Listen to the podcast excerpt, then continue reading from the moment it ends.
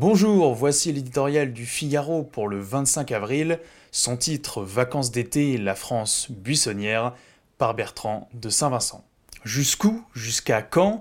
Les Français n'ont pas encore repris le chemin du travail, ni les écoliers celui de l'école, que déjà ils s'interrogent sur ce que seront leurs congés d'été. L'inquiétude grandit et cette grande évasion que tous attendent depuis 1936 risque cette année d'être contrecarrée par les mesures de sécurité visant à endiguer une nouvelle propagation du virus.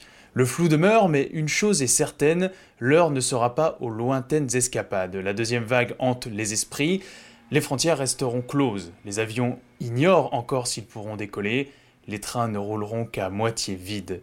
Seules les voitures, hier maudites, retrouveront leur statut de valeur refuge. Gares, aéroports, restaurants, mais aussi plages de galets ou de sable fin, tout lieu de rassemblement fut-il idyllique, fait désormais figure de menace. Dans ce climat briseur de rêve où la promiscuité devient symbole de danger et les enfants qui jouent de mini-bombes virtuelles, les grandes transhumances appartiennent au passé. Il va falloir apprendre à changer de route comme on change de roue, pas si facile quitter l'autoroute du soleil, se détourner des stations à la mode, des lieux de villégiature surpeuplés, des hôtels où l'on s'entasse. Le confinement fut l'occasion de renouer avec des gestes simples, une culture oubliée, ses premières grandes vacances sous contrôle en sont l'amer prolongement. L'acte 2 de la stratégie naît du coronavirus.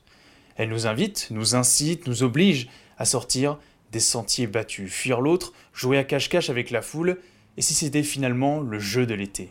L'objectif est simple, redécouvrir la France, celle des paysages oubliés, des régions délaissées, des villages endormis, des routes secondaires et des cultures locales, des lieux d'histoire et de mémoire. Une France sans tapage, sans artifice. Chaque soir à 20h, on pourrait même imaginer l'applaudir pour sa belle résistance, et cet automne, il sera temps de la reconstruire.